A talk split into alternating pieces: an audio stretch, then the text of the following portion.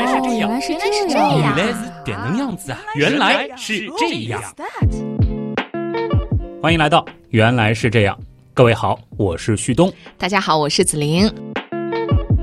子玲，你猜一猜啊？我在青春期之后，嗯，遇到新认识的朋友，甚至有的时候，比如说坐电梯碰到陌生人，被问起的和我有关的最多的一个问题是什么？哟，你怎么这么高的啦？你有多高啊？真的是这样，尤其是坐电梯，因为电梯就是空间比较小嘛是，每次就看你都要仰头，感觉啊对。然后其实还有一个常见的版本，这个通常就是稍微认识几天之后就会说，嗯哎呦，你是打篮球的吧？或者就是你长这么高，为什么不去打篮球呢？所以你为什么不去打篮球呢？因为我热爱主持人这份工作呀。谁信呢？哎，还有就是女孩子如果长得高，嗯就很容易被问，哎，你怎么不去做模特？对，对吧 哎呀，那其实还有一个就是比较常见的问法，也是跟我身高有关的，就是哎呦，小伙子啊，你这个个子得有一米八了吧？而且这种通常是长辈会问。可能是他们的身高比较矮，所以觉得一米八已经很高了，是吗？啊其实旭东应该有一米九，对吗？这上周不是刚刚体检过吗？啊最新的数据不到一米九啊，一米八十九点七啊四舍五入的话就是一米九了啊。啊啊！其实你在炫耀吧，是不是我听出来了，知道你高也不是一天两天了啊。啊不过今天的话题呢，现在看来应该是非常明显了。嗯旭东继减肥健身之后，要再一次现身说法，教大家长高，是吗？减肥健身还真的是能教的，嗯但长高我可教不了啊。这个本质上还是靠你自身的一些先天的条件，但是有一些因素呢，可能是会和你的最后的这个身高有关啊。我们呢可以一起来分析一下长高的原理，同时呢，其实也有很多朋友其实会问我，就是你长身体的那段时间到底怎么吃啊，怎么睡啊，怎么运动啊，这些东西，我觉得还是可以分享一下、啊。对，可以参考一下哈。我觉得这个非常的赞，小朋友们还有爸爸妈妈们，我觉得都是非常需要这方面的一个参考的、嗯啊。那快来说一说你的长高秘籍吧。子玲，你觉得哪一个重要的因素是影响了我们的身高呢？或者说哪个因素是最重要的？那看看你啊，再看看你爸爸妈妈，嗯我觉得这个答案已经很明显了呀，基因呀。呃，起码从我自身经验来看，似乎是这样的。因为我母亲的身高有一米七，嗯这在女性当中是非常高的了。，对，我父亲在他那个年纪有一米八十三，也是非常都很不错的高了啊。嗯那么这样子看来，我好像的确是符合这个基因说，对吧？嗯但是呢，如果再往上翻一本儿，我奶奶和我外公其实都算不上高，尤其是我奶奶是肯定低于女性的平均身高的，而且。我父母的兄弟姐妹们其实也都是将将在，甚至是低于平均身高的水平。嗯，所以像你爸爸妈妈这样的情况，就是在我们日常生活当中，很多人看了之后说：“哎呦，他基因突变了，怎么突然长得跟身边其他的人都不一样了，对吗？跟兄弟姐妹。但这种情况，其实我们发现，在生活当中还是挺常见的。亲戚当中其实也会有这样的，对吧？像我的身高属于正常女性身高吧，嗯但是我的有一个妹妹，就我叔叔的女儿，她就有一米七十四，而且她是到大学都一直在长身高。哦就那个时候，我都已经很多年没有长了，她还一直在长，我就觉得非常的可怕。她父母高吗？也不高，哦她的爸爸妈妈可能也就算是正常身高水平吧。，嗯所以你看，就是这里就带出一个关键了，就是基因似乎是能对身高起作用的，但好像这个作用又不是百分之一百的。对的。那它差不多是占一个什么样的比例呢？呃，其实有做过这方面的统计啊。一般来说呢，基因的影响其实这个比例不低，嗯有百分之六十到百分之八十。什么不低？我觉得这比例很高了，好吗？啊，啊，听，我觉得听众朋友们心一下子凉了半截啊，好像主要是靠基因嘛。虽然说也确实符合我们的经验和尝试，嗯对吗？不过我相信绝大多数身高普通的父母，嗯比如说像我这样的啊。嗯其实还是怀有一种希望的，希望通过后天的努力，孩子的身高可以有所突破。啊，不然，为什么妈妈们总是要唠叨孩子们啊？你多吃点饭，这样才能长高，哎，对不对？所以其实后天的努力它一定是有影响的啊。这个影响的占比，或者说是这个百分之六十到八十，最后能够影响多大程度的，我们说最终的这个身高呢？我们听下去啊。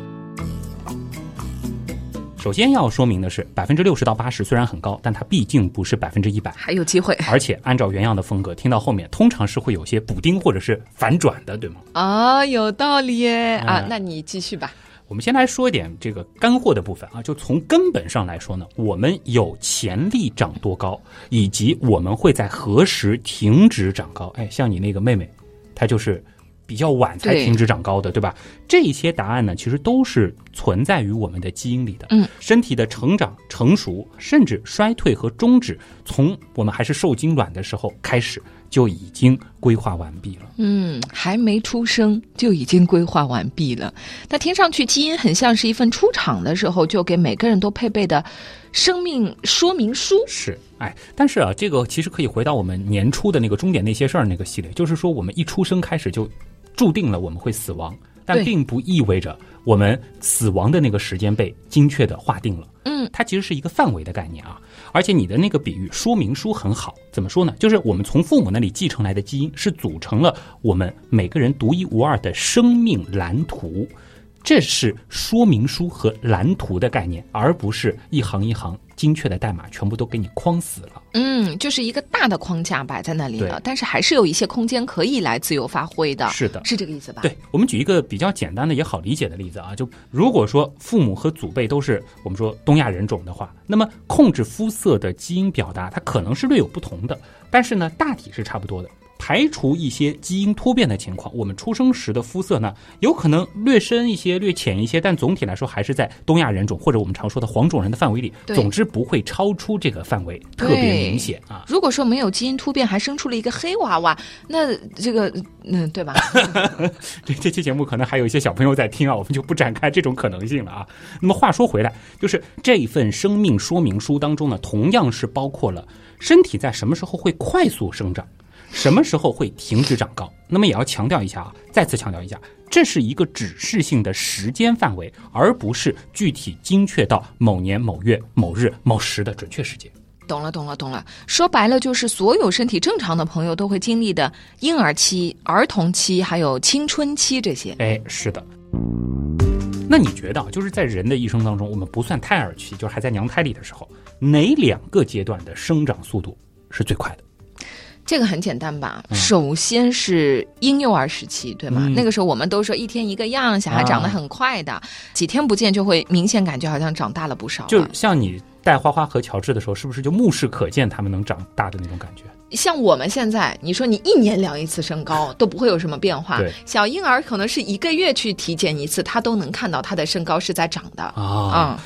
确实也是这样，就是从出生开始到一岁这一年，当然早产儿的话情况可能会特殊一些啊。这段时间呢，的确是人体长得最快的时期之一。嗯，当然还有一个。还有一个，那那肯定就是青春期呀，一直都说这个是长身体的黄金时期。没错啊，那一般呢是从十几岁开始，但是现在好像有些提前的趋势，这个不太好，要引起重视啊。青春期呢是儿童期到成年期之间的一个重要的过渡时期。那么在这个期间，我们的体格、性征、内分泌、心理，包括思想等等啊，都会经历一个巨大的变化啊。对，性格上的叛逆期就出现在青春期啊。我们也是过来人，对对那段时期的记忆都是非常深刻的。我觉得有很多成熟的、不成熟的观念会冲撞在一起，再加上身体上明显的变化，都会给我们的心理状态带来一些不确定的因素。对那个时期，很多人啊会变得很敏感啊，很脆弱啊，又很不安啊，确实是人生当中非常特殊和关键的一段时间。我相信我们的听众朋友当中，可能有不少还处在这个时期当中啊。对，有些烦恼的话，都是你这个成长过程当中的一部分，但是。切记不要去走极端，因为这个时间一过，你马上就会开启一个更新的。更不一样的人生。其实我们人生当中会遇到很多很多，就是我说可能算小小的坎的这样的地方。对，当你越过了之后，你再回看的时候，就发现，哎，我又长大了。当你有很多的烦恼，或者说你觉得这段时间压力很大，或者突然发现我自己好像要推着自己去成长的这个阶段，其实是人生当中很珍贵的阶段，大家一定要珍惜啊。有点像是我们早些年一起做那个校园节目的那种感觉了，是吧？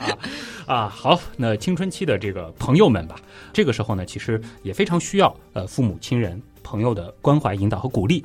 那么在生长发育方面，这是我们今天的重点啊。青春期呢，它的确是继婴儿期之后出现的第二个生长高峰，各个组织和器官都是在这时由稚嫩走向成熟，由之前的那种能力不足趋向于功能健全。嗯，你大概是什么时候开始青春期的？如何界定？或者就是你明显发现自己身高开始往上窜的时候，差不多是初中吧。哦，那你在女生当中算是正常偏正常，或者是稍稍晚一些，我觉得。正常，算正常。啊我觉得我大概青春期的这个时间段，我觉得是属于一个。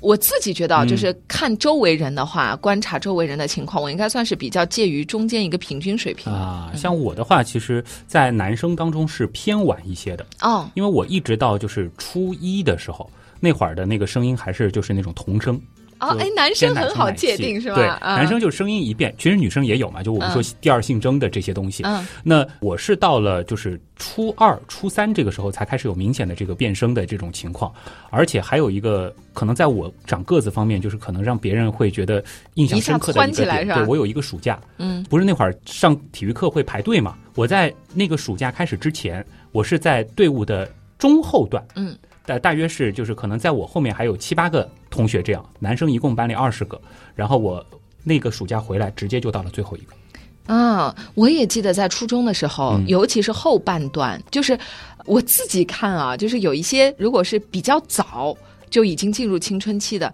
可能他后劲没有那么足。对，然后在比较晚，比如说初二，像你说的初三那个时候，我们班有一个男生，一开始是坐座位也是按照身高排的嘛，他都坐在第一、第二排那样，然后是一个又瘦又小的一个男孩子，也是突然之间好像就是半个学期、啊就突然之间要坐到最后那几排去了。对我记得当时好像是从一米六十几一下长到了一米八十几。是这个的确是有可能的，在我自己的身上就是差不多从一米七二。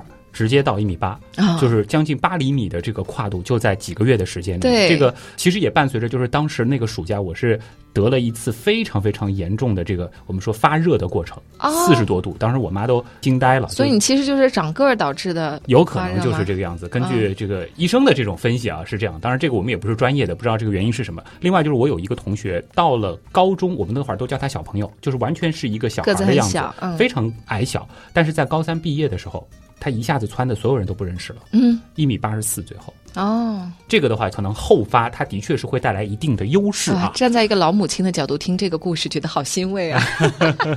好，那么我们来说一下青春期吧啊，简单的说一下，就是有三个阶段。其实，在青春期的早期呢，这第一个标志就是第二性征开始出现。嗯，对于女生来说的话，其实也是会比较明显的。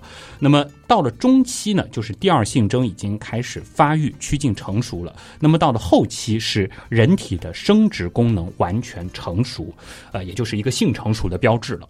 那么普通人呢，会在青春期的中后期。通常来说呢，是十六到十八岁前后，当然女生可能会相对再往前移一些，嗯更早一些，达到身高的一个峰值。那么骨骼生长呢，在这里基本上就逐渐停止了。嗯，对，大部分人在这个时期之后，我们观察就不大会再长个儿了。嗯，哪怕是听到有些人成年之后还是会稍微长高一点，但基本上也是有限的，可能长个一公分啊，这样也就是最多了。其实有的人还会说，就是哎，我成年之后好像这个最近又长高了之类的啊。这些话，我觉得大部分的时候可能是就是测量身高的时间，或者说是测量工具的本身的这个差异 导致的啊。你可能会觉得，哎，我好像又长高了一两厘米，可能过两年你会发现，好像我那一两厘米又没有了、啊。嗯，对。对。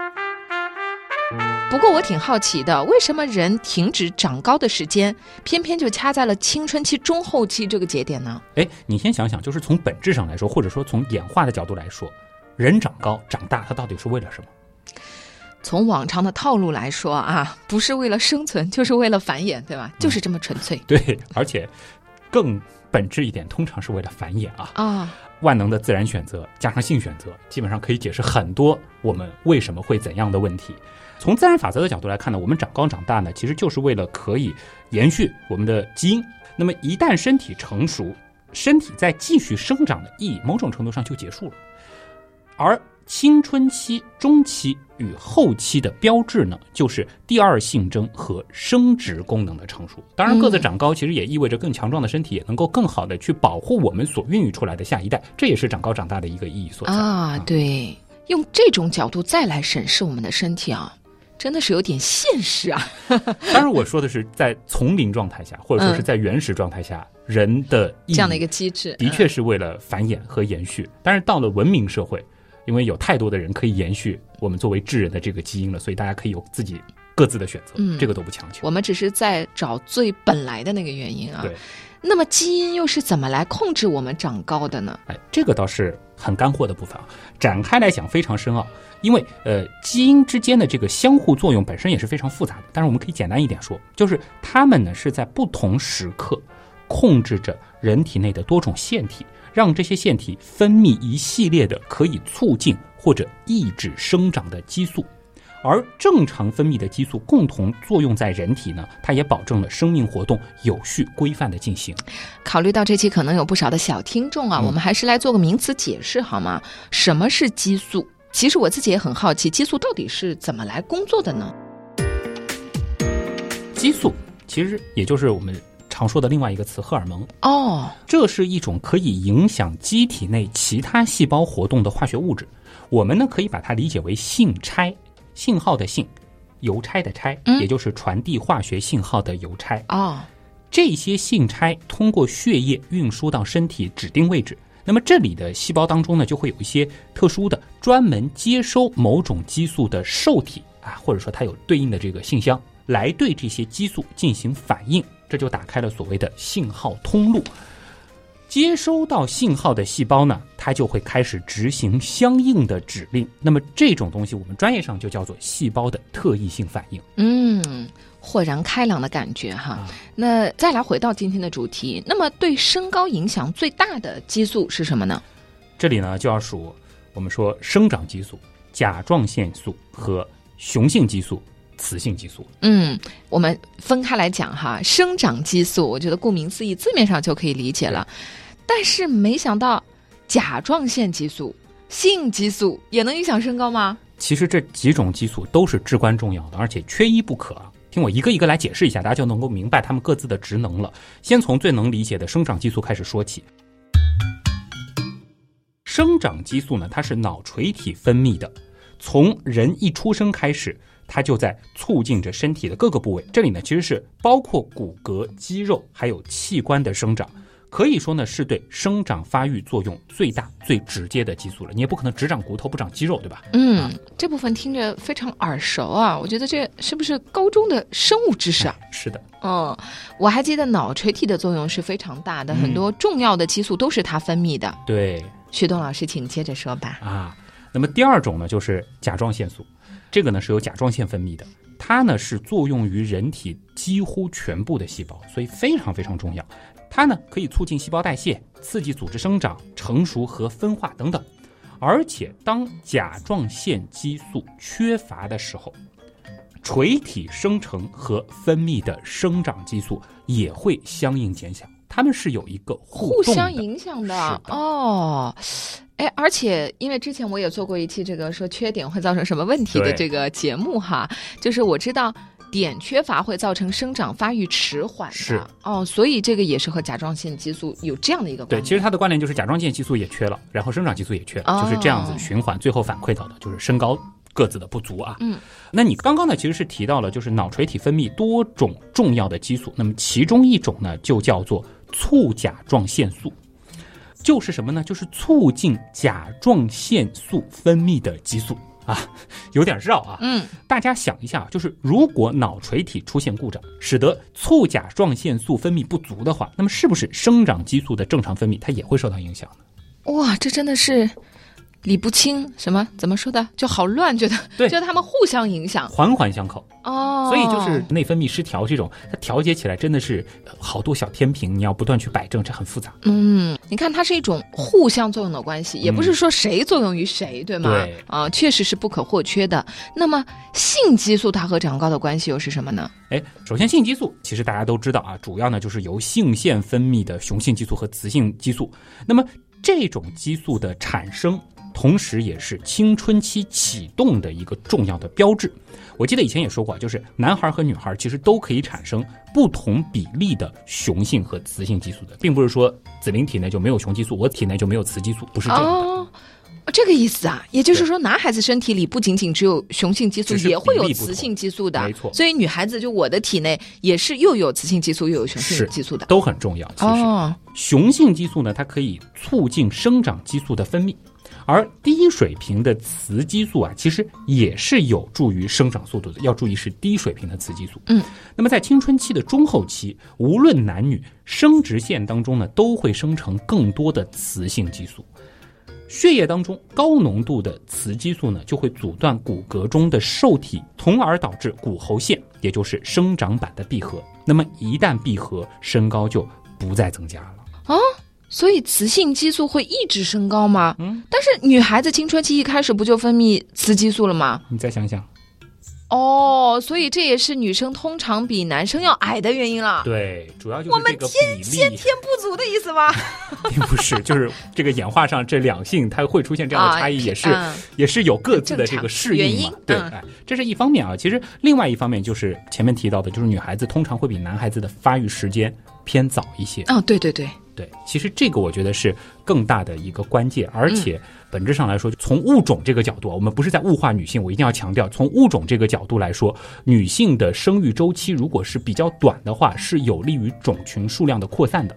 当年在讲人类崛起的时候，其实也讲过，就是所谓的这个代际的生育这样子的一个率，这其实也是我自己瞎分析的，就是女性的青春期会比男性提前一些的原因。嗯，好，这个不说了啊，不展开了。总之呢，就是发育的先后啊，它其实非常影响人类的身高。女生呢，一般叫男生矮小，它并非是生长不足，它正是因为就是发育时间的提前。这其实也解释了，就是为什么小学时期或者说就是初中的低年级那会儿，好像普遍是女生比男生高对的，啊。那个时候都觉得好像男生就是小豆芽儿一样，有的男生又瘦又小在那里。那段时间就男生会特别容易被女生欺负啊，我就是被欺负过的。啊 哎，所以你刚才这个意思就是说，相当于男生比女生要多储备了几年的青春期之前的身高。哎，对，就是这个意思。男生的发育时间呢是偏后一些，对吧？初中后期和高中的时候都是男生，我们说比较正常的，就是发育的时间节点。那么到这个时候呢，身高就会反超女生了。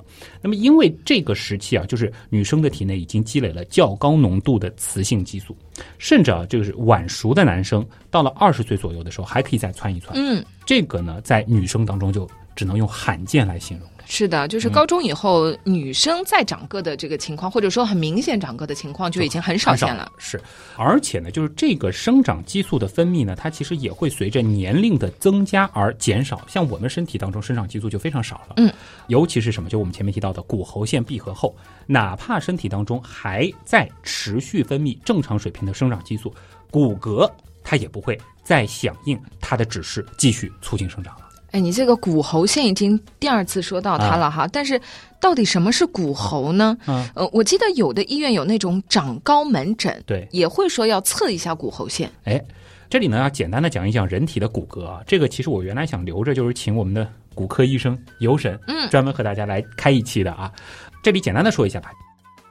人类的身体呢，我们说可以把骨头啊分成五类：长骨、短骨、扁平骨、不规则骨和种子骨。那么骨喉呢，指的就是长骨两端的部分。那长骨是又是什么呢？就是主要存在于四肢的这种长骨。嗯，所以长骨就是最经典的那种长长的骨头、哎那种形象，是吗对吗？，就是我们说这个画那个狗骨头的时候，就那一根就是长骨，很经典。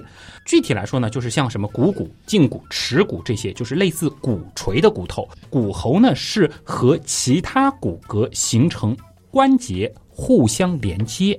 我们说的形象一点，就是骨喉它是什么呢？其实就是我们说骨锤的这个锤头的部分。啊，明白了。那么，其实再简单想一想，应该就能明白，就是我们下肢长骨的长度是不是我们身高的关键所在？是的，而且还是能不能长成大长腿的关键呢。是。那么骨喉线它起的作用是什么呢？呃，我们来看一看骨喉线在哪儿啊？嗯首先，我们要知道，就是在我们刚刚出生的时候，骨骺，也就是我们说的这个锤头这一块儿，它其实是一块软骨，它是在我们生长的过程当中逐渐才开始骨化的，就变成硬骨的。那么在骨喉的这个部分骨化之后，它呢只有在和骨干，我们就是说锤子的那个细细的那个长长的那个部分相邻的这个部位，会夹一层软骨板。嗯，这个东西呢叫做喉软骨，你可以理解为就是在某一时期，或者说是在这个特定的时期里，骨喉也就是锤头和骨干也就是锤干，它并不是完整的一根骨头，在它们中间呢是有这段软骨连接。啊，怪不得都说小朋友的骨头软了，看来是真的软啊，软所以才不怎么怕摔跤。对啊，所以小朋友稍微这个磕碰一下，其实大家不用太担心啊。我们刚才说到的这段软骨也是我们长高的一个关键。通过软骨细胞的分裂增殖和骨化，使骨不断的加长。当骨化完全之后，它中间呢就会形成一条非常紧密的缝。到这种状态呢，就是骨喉线完全闭合。嗯那段软骨其实指的就是骨喉线，它最开始是很宽的，逐渐、逐渐、逐渐，随着骨化就并拢，最后就变成一条密实的线了。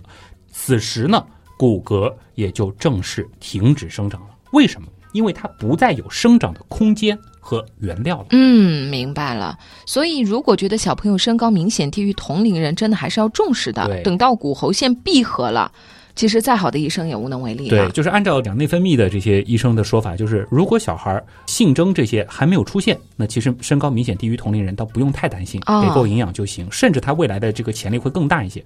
怕就是怕已经开始变声的小孩，身高还明显的矮，这个呢就要重视了啊。其实我身边会有个子不是很高的朋友，真的一直在为身高的这个事情懊悔，那他还能跟你成朋友吗？那关系还挺好的。脑洞太大，休息一下。如果听节目不过瘾，你也可以去我们的微信订阅号逛一逛哦。与节目有关的更多知识干货，每周节目的 BGM 歌单，还有趣味猜题闯关都在那里了。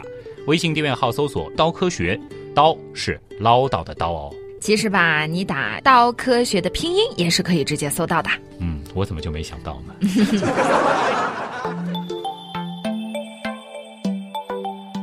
其实听到这里呢，很多的小朋友可能会问了，说继续长高有什么不好呢？嗯为什么长到这儿就不给我长了吗？哎爸爸妈妈不是总说要让我们长成大高个吗？而且放到原始人身上，我觉得高个子也有好处的呀。嗯那如果足够高，我们不是还可以轻松的摘到树上的果子吗？嗯，你说就是人类版的这个长颈鹿是吗？有点恐怖啊！呃，不要说成那么复杂的问题哈。啊问题就是为什么不让我们一直长高下去呢？啊，内在机制是什么？哎对啊首先我们说灵长类动物其实长高的潜力是有的，在历史上曾经出现过巨猿。三四米，具体的这个数字我忘了，非常夸张。就是说和我们比较近的这个其他的物种啊，但是我们为什么演化成现在这样子的一个平均身高？那其实还是这个过去的自然选择决定的，我们可能更适应当前的这种环境。那么小朋友的这个想法其实听起来也很诱人啊。那我们就换个方式，举个例子来看看，继续长高好不好？现实当中呢，的确会有那种长高到一个什么程度，就是停也停不下来的人。但是呢，一旦把背后的原理说了，我相信小朋友可能就不会再羡慕这样的巨人了。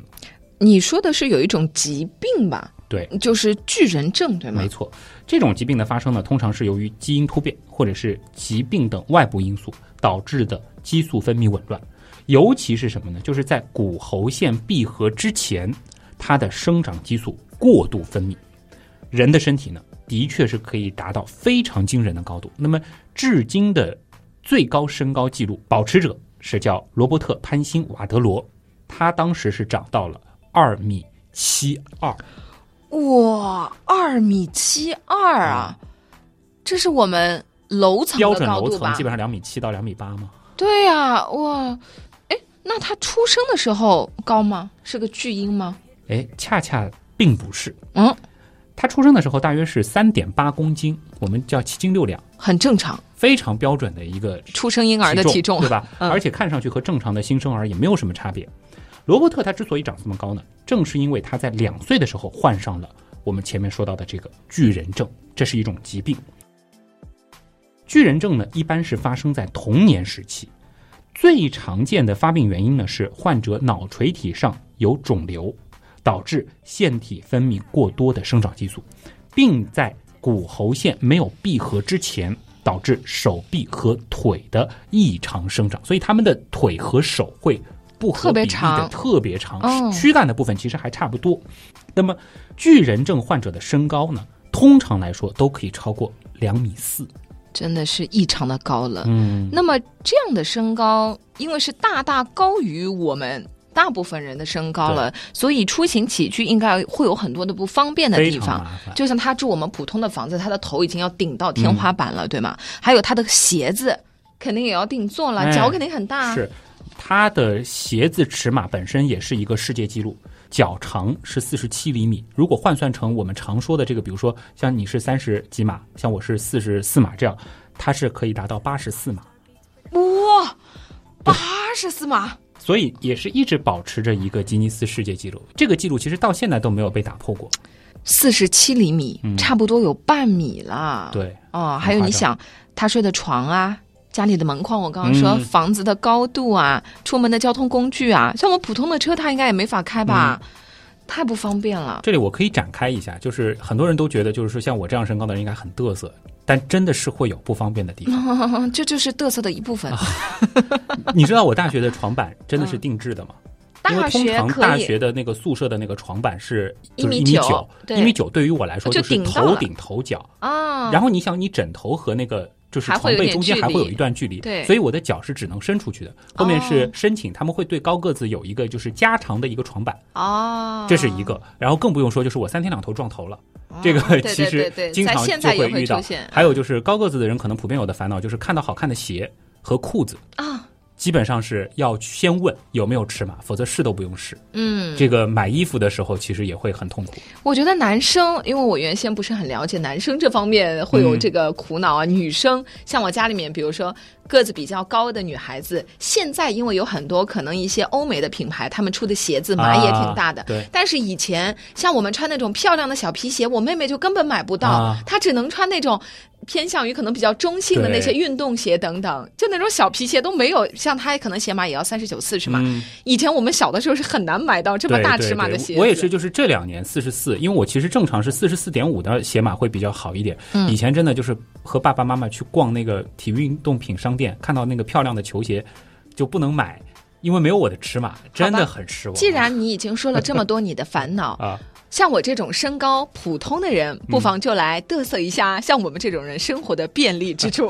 哎，其实有一个说法，就是说嗯这个世界其实是为一米六到一米七五之间的人定制的。确切的来说，其实是为一米七的人定制的，因为啊刚好就是把男女所有的身高排队排在平一起，取个中间。所以很多的设计产品其实都是在一米七左右是最舒服的。哦，所以呢，你的意思就是我也并不是最受益的那一部分人，但我觉得很好啊，这个世界对我对非常的对友善很友。好，所以大家要关爱一下我们这样的高个子啊，还是很不方便的。好，那其实我们前面说的这些生活上的不便还是次要的，关键如果是巨人症的话，无节制的长高会给身体带来非常非常严重的负担。嗯，患者其实会承受巨大的身心上的痛苦。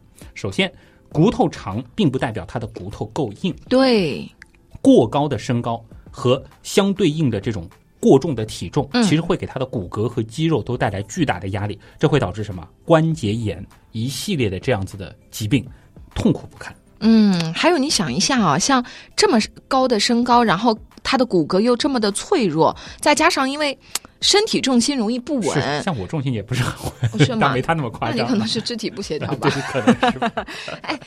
就是每一次摔倒，我觉得对他们的打击都是非常严重的，嗯结果可能是骨折，甚至有可能是致命的。是的，而且啊，就是巨人症患者一般呢，他还会伴随比较严重的视力问题，加上哦高血压和心血管疾病。那么这些疾病呢，都是由于身体的不堪重负所导致的。因为我们的这个躯体，其实说白了，最早设计出来就是给一米七左右，或者还有一定的女性承受一米五左右，就是这样子的一个身体来准备的。那么事实上呢，罗伯特他在二十二岁那一年就去世了。当然，一直到他去世的时候，好像他停止生长的这个迹象也没有出现。嗯，说到这里有点悲伤了哈，这么年轻就去世了，还是很不幸的。之，无节制的长高，它肯定不是好事情，对吧？那么，其实我们刚刚说过，就是巨人症呢，它是脑垂体肿瘤刺激生长激素在骨喉腺闭合之前过度分泌而导致的。嗯，那么同样的原因导致的这种过度分泌发生在成年时期，也就是骨喉腺闭合之后的话，会出现什么情况诶呢？，这个是很好的问题啊！刚刚已经说过了，骨喉腺一旦闭合，骨骼它就不会继续生长，对对吧？但是呢，这种情况会导致什么？会导致变形。啊，比如说啊，就是下颌增大，或者说颧骨突出，手指、脚趾会变形，变得很粗大，哦，甚至就是你看这个头部颅骨这个地方也会出现一些这个凸起，这个有一个专门的叫法，就是肢端肥大症。这种疾病呢，它的很多症状其实是和巨人症相似的，同样的也会带来很多生活上的不便和身体上的痛苦。这里一定要提醒啊，因为我健身的朋友当中有人动过这个念头，就是想要走捷径，去从一些渠道买一些所谓的生长激素，所谓的做 C，这个就很容易导致肢端肥大。当然还有其他一系列的激素紊乱问题，这个就不展开了啊。那么前面这个问题，如果再反过来问哈，就是骨喉腺闭合之前生长激素分泌严重不足。呃刚才我们说的是分泌多了，现在说分泌不足，又会怎么样呢？矮小症甚至是侏儒症。哦，所以每个身高在正常水平的朋友都要珍惜啊！嗯我觉得这个激素水平是刚刚好，对，才能让我们的身高处在一个这么正常的水平其实。我觉得就是达到平均身高，甚至是接近平均身高，都应该是知足了，是的生。活方便就行。嗯那么这种属于疾病范畴的话题，我们就不再展开了。回到我们最一开始关心的那个问题，就是正常情况下，对于健康的人来说，除了基因，因为基因这个东西我们没法自己控制，我们要有一些可以掌握在我们自己手里的东西啊。啊就是还有什么影响身高的因素吗？比如说我们说妈妈们对吧，啊总是会唠叨孩子，我也是会这样跟孩子说说啊，要多吃饭啊，这样我们能长得壮，长得高。嗯那么。营养应该对身高的高矮是有影响的吧？对，否则妈妈们也不会唠叨那么多年了，这是一个经验的传承，是吧？嗯，特别是什么呢？就是儿童时期的健康和营养这个情况的相关因素是很强的。还有呢，就是钙质、维生素 D 以及蛋白质，它是最直接会影响人们身高的一系列的营养。很多先天因素良好的人啊，也会因为后天营养不良而没有完全释放他自己自身的这个身高的潜力。就比如说像我这样的父母，天赋是不错的，但是如果没有吃好，那其实也会最后可能长不过父亲，甚至是没有达到一个平均身高，也是有可能的。这其实也是一个什么样的观察呢？就是在那些营养充足的国家，通常就是所谓的发达国家，国民的平均身高就会明显提高，而且随着他们的这个经济增长，这个平均身高线也是在不断的增长。对你不要看，就是可能我们这一辈已经比我们的父辈或者说爷爷奶奶那一辈要明显高了，就我们吃的就比他们要好很多了。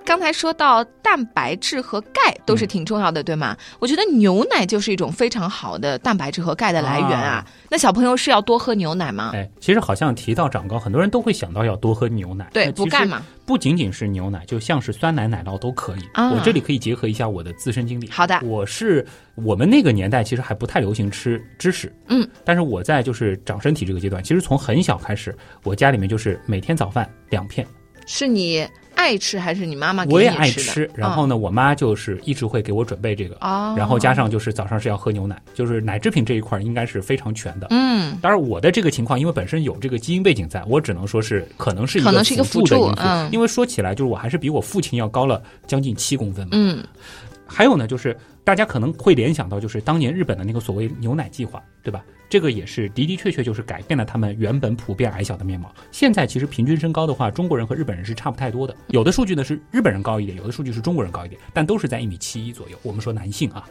那么除了奶制品呢，其实豆制品、鸡蛋、肉类、谷物也都是非常重要的蛋白质来源，这个就不赘述了。钙呢，其实在食物当中的来源也是非常广泛的，海产品啊、鱼虾贝蟹，还有海带，还有什么芝麻、蔬果啊，这些呢也不具体展开了。嗯，所以这么听下来，很多食物当中都有可以帮助我们长高的这些营养，就是不要挑食。对，这个是一个啊基本的，对吧？嗯呃，那么至于维生素 D，其实和钙的这个关系就是促进钙的吸收嘛，是对吧？那么大家呢要多增加室外活动的时间，因为阳光就可以帮助人体自身去合成维生素 D，维生素 D 可以促进钙的吸收。这个就是关键了，因为钙对骨骼的生长和坚固起到不可替代的作用。嗯，呃，就是相当于你要造楼，你得有砖，钙就是砖。好，那么刚才说到的是饮食方面哈，还有什么因素会影响身高呢？接下来呢是睡眠和运动，而且我个人觉得睡眠的作用会非常的大。所以你是很能睡吗？呃，先说一下原因啊，啊就是睡眠它的作用是什么呢？就是睡眠是释放人体生长激素的一个关键时期，就只有在睡觉的时候，它的这个量才会比较大。尤其是什么呢？就是深度睡眠的时段，也就是我们以前说过的慢波睡眠。那科学家发现啊，就是生长激素它的分泌不是持续的，而是间歇性的。它在一天二十四小时，也就是一天内呢，是通过六到十个脉冲的形式释放到体内。这个脉冲就是会一个明显的一个高峰。而深度睡眠期间释放的生长激素脉冲，占到了全天的百分之七十以上。哇，那真的是太重要啦！呃，我和大家说一个细节，就是我们那会儿其实作业可能没现在的孩子那么多，但也嗯算是多的。就有的时候也是会熬夜，不是很多孩子其实尤其到了高中会到什么一两点钟在睡觉这样子嘛。我那会儿是到了十点多，我母亲会强迫我睡觉，就来不及写的作业，在早上五点钟起来写。啊，有的时候其实我们晚睡可能是拖的，嗯自己磨磨蹭蹭拖的。那你在早上，你想第二天马上就要交作业了，那早上的那一两个小时，其实会奋笔疾书，嗯反而效率可能会更高。是的。呃，用这个东西，不管怎么样，会保证我一个足够的睡眠。哎呀，这样说来，现在的孩子真的是就是他们的作业一定要睡太。多了，但是很多，当然了，因为我现在还没有到孩子这么大的 这个啊时间啊，但是我知道我身边有一些就是可能刚刚小学一二年级的小孩，就已经作业要做到十点钟，就根本我觉得睡眠就是已经不足。但我是一个很注重小孩睡眠的人，嗯对，就我们家的小孩一定九点钟要上床，我觉得就是当年就是我母亲在我身上用的这方法，有一些家长可以试试看。嗯，就是你无论如何还是要保证孩子足够的这个睡眠，像我在。读书的时候是一个无法晚睡的人，嗯就是我是一个到点很困。会很困很困，我根本就没有办法再你也是自己早。上做吗？我就是在晚上都可以完成啊。啊，这个要比我更自觉一些，效率会更高，是吧？啊，好，哎，那么还有一个，我觉得是很多人会提到的，嗯尤其是对于男孩子来说，嗯都会说运动，像打篮球啊什么的，它就可以帮助我们长高。嗯，还有这人就是天天练弹跳，也是希望能够长个，子。你知不知道那种就是在门框上让小孩拉在那里就觉得这个好像是不是可以拉伸骨骼，就可以帮助长高？就是我觉得这其实算是一个误会啊。啊怎么说呢？就是经常运动可能是有助于长高的，但是你反过来想一想，比如说体操运动员，你也没见他们个子很高，是不是？对是吧？这当然其实有先天因素在啊。另外一方面，其实我们说运动看上去能够帮助长高，主要是在于什么呢？首先，它不是拉伸骨骼，哦它是可以一定程度的刺激生长激素的分泌，但是这是比较轻微的影响。关键的是什么呢？就是它能够刺激食欲低的孩子们多吃饭，哦让他补充足够的营养。嗯还有一点是什么？运动通常在户外进行，那就能够晒到阳光，阳光能怎么样？帮助我们合成维生素 D，, D 那也就促进了钙的吸收，这都起到了积极的作用。所以归根到底还是生长激素和营养的摄入起到的作用。对，但是我们并不是轻视运动的重要性，只是帮大家梳理一下这其中的关键在于哪里啊。至于有一项运动就是打篮球，对和长高的关系，我觉得大部分人就是本末倒置了。是因为身高高的人明显打篮球上有优势，嗯所以你看到的那些打篮球好的人个子都高，但并不是因为他们打了篮球 个子才高，是因为他们本来就会长得比较高。其实就是挑选了高的人去打篮球，这个是典型的幸存者偏见，然后产生的一个误会啊。嗯像我初中的时候，包括小学的时候，真的就是篮球不怎么打的，嗯，到后来打吗？到了高中，因为身高优势实在太明显了，就叫你去打了。就你会明白，就是说这个在篮下一个一米九的人那你不是肢体不协调吗？我光是篮板啊，和盖帽这些事情就足够就合算了，在篮下有立足之地了。然后本身啊还有就是我们说个子大，其实会有一些就是在对抗性上的优势。当然今天不是体育节目，我体育也不好，所以就不展开了啊。好的到那个时候才会打一些啊。那么就是综上所述嗯啊，就是刚才说到的这些内容，总结起来看，妈妈们的唠叨是很有道理的。充足的营养对长高是很关键的。是啊，那么。如果说在身高上基因不是特别占优势的小朋友们和青少年朋友们，我觉得不要气馁。嗯我们能做的是什么？保持充足的营养摄入，还有就是良好的睡眠质量和适当的运动量，尤其是室外的运动。呃，我们可以晒着太阳，哎然后跑跑跳跳，这个也是有机会长到理想的身高的。对这个其实啊，就是如果你父母那一代是属于小时候营养不是特别好的，你的这个营养跟上了之后，还是有可能翻盘的。很大希望是往上长个这个五六公分，我觉得这都是有可能的啊。嗯还是要强调，就是身高是基因和我们成长的这些外在环境共同作用的一个结果。那么接下来呢，我们还可以再展开一些其他关于身高的好玩的话题啊，简单的说一说吧。就比如说，既然我们不会持续长高，那么你觉得我们在成年之后，身体或者说身高还会有其他的变化吗？当然会啦，我们都知道呀。会缩年纪大，对啊，年纪大了以后身高会矮呀。啊、那这是为什么呢？老了之后，我们的脊柱会变形。我就觉得驼背这种对对对是吧？这是原因之一。嗯，那我们说啊，就是咱们的脊柱它本身是有弧度的，但是呢，老化的脊柱它会更加弯曲，从而降低身高。另外呢，就是随着年龄的增加，骨骼中的水分和钙质都会开始流失，这就使得脊椎之间的椎间盘中的水分它会流失，并且压缩。还有呢，就是骨密度降低，也就是我们常说的骨质疏松产生的弯腰驼背，这都是身高会逐渐降低的原因。那么身高一般在老了之后会减少多少呢？平均来说啊，就是一般四十到五十岁的人，这个时候开始就是每十年，差不多会减少零点五至一点五厘米。在此之后呢，随着年龄的增长，减少的还会更多。当然，有的时候可能是你驼背驼得更厉害了，而且呢，就是通常来说，女性减少的会比男性更多一些。那有没有办法可以阻止或者减缓这种身高缩水的现象呢？嗯，像你不担心的，你一米九，你再缩缩到一米八，还是很高。但是像我一米六三，啊，那我缩着缩着，我的就到一米五五开头了啊，对呀、就心理上有点接受不了了。嗯，其实关键还是就是我们哄小孩的那一套。啊还还是有用的你自己。也得做啊，嗯你得有足够的营养、足够的睡眠，别天天熬夜刷手机，对吧？还有适当的运动，这些其实都是一样的。而且大人做，带着小孩做，我觉得才公平嘛，大家才会其乐融融嘛，是吧？呃，良好的生活习惯很重要。还有呢，就是提醒成年人的话，就是饮酒，还有过量的甜食摄入。啊，包括吸烟，其实哦都可能会让你在成年之后，呃，比其他人更明显的出现身高缩水的情况。哦，总之 又是老生常谈的健康生活那几条啊，对，还真的有点儿包治百病的意思呢。这个我觉得就是你学会这些也能当专家了，很多事情 就用这个话去劝，起码比劝别人多喝热水更管用，是吧？嗯，好一点吧。当然，其实除了年龄因素，就是我们每天的身高也都在变化着。哦，你是说早上高晚上矮是吗？哎，没错，就是身高和体重一样，一天当中呢也会有所不同，而且呢总是早上刚起床的时候身高略高。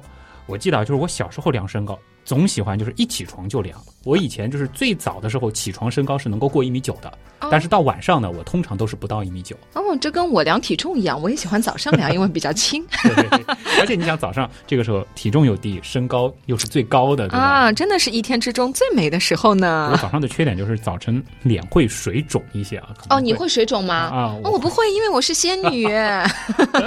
哎，那为什么早上身高是最高？体重我觉得是可以理解的，对吗？嗯但是身高为什么早上是最高的呢？组成你身高的，除了硬质的骨骼之外，还有什么？那些软骨，啊，或者就是我们常说的，就是脊柱中间的那些椎间盘，所以他们放松了吗？在晚上它都是？有弹性的啊。嗯，呃一般来说呢，就是身高啊，在刚起床的时候呢，会比入睡的时候啊，据说是高出两厘米。大家可以自己去观察一下，哦可能没有那么夸张。在我身上，我觉得一厘米肯定是有的。嗯，因为是什么呢？就是日间我们常会使用的那种直立的姿势，你坐着其实对于你的上身也是直立的，它都会压缩椎间盘。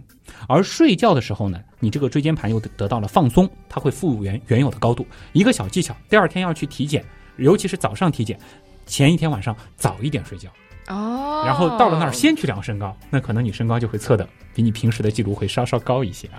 那如果说我躺着量身高的话，嗯就是从头到脚的长度也会比站着量要高吗？真的，而且会高很多，很明显。哦，你看躺着量，它就不用压错椎间盘了对呀，。因为我们直立着，其实这个重力就一直压在这些椎间盘上，对吧？所以如果是躺平的话，通常啊会多出两厘米左右。但是如果我去体检的时候，我问医生，医生我可以躺着量，医生可能会翻我白眼哎。，我觉得就是有一些，尤其是一米七九、一米六九、五九的朋友，在一个卡在点上，往上多报个两公分，嗯对吧？以后说我就是一米七一，我就是一米八一，为什么我躺高一米八一？像我躺高一米九一，所以他在报这个身高的目的是什么？他也是实话，他要找一个有。工作或者干嘛的时候，人家就说躺高你，你报躺高，我觉得你不适合我们单位，我们单位是站着工作的。好好好，哎，但可能相亲的时候有用啊，是吧？还有一种情况是可以让你在后天长高，而且明显长高很多的、哦，你说说看，宇航员。更不切实际好吗？失重的状态下会增高五到七厘米，当然了，这个是会还的，就是回到地球之后呢，受到重力的作用，又会逐渐恢复到原有的身高。而且我听说有一些宇航员回到地球之后，还会导致有一点骨骼会痛，，因为有它的那个骨密度会流失，对吧？这个呢，说白了，其实也就是重力作用在椎间盘使其压缩啊，那么影响到了我们的身高。所以啊，如果真的问，就是成年之后还能有什么长高的秘籍的话，就是大家努把力，当宇航员，长期当宇航员，可能是一个选择吧。哼哼原来是这样。就是这样。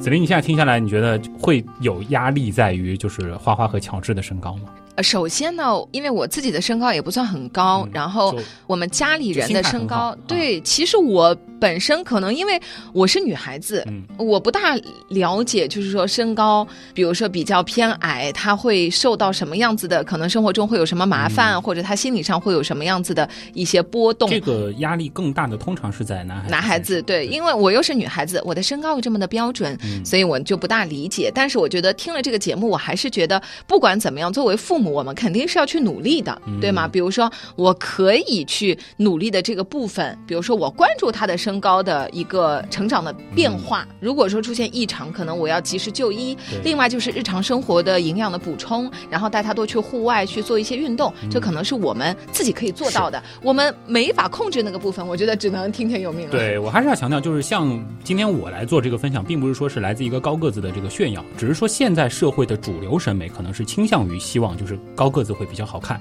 但其实不同的身高都有自己所对应的优势，对吧？都有自己的这个好处。但是如果说是希望孩子是长得比较高的，那么这些意见呢是可以参考，尤其是大家最容易忽视的，我觉得就是睡眠。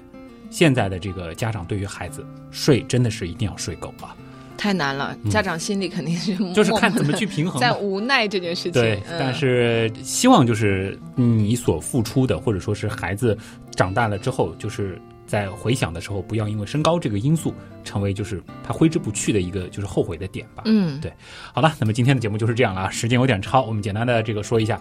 如果大家想要跟我们有更多的这个交流的话呢，欢迎大家在这个互动平台跟我们聊一聊，比如说新浪微博，嗯我是旭东，旭日的旭，上面一个山，下面一个东啊，我是紫玲玲，孩子的紫，凌晨的凌，两个零。那么还有就是我们的刀科学，那么刀科学最近我也是在做一些非常精致的图文版的老节目的文案的怎么说改编。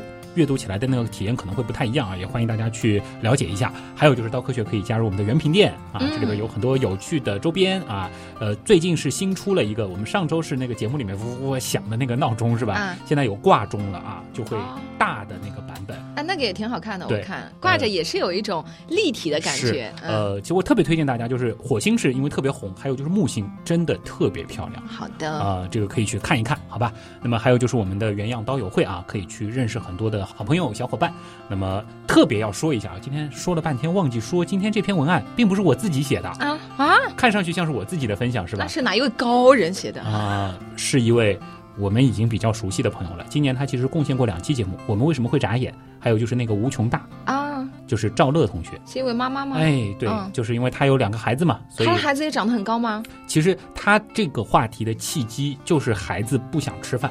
啊，所以他才研究吃饭有什么好处。对，就因为我们会很习惯性的就是说吃饭才能长高，那吃饭为什么能长高？嗯，就是这样子的一个爱心，其实就有了这样一篇节目。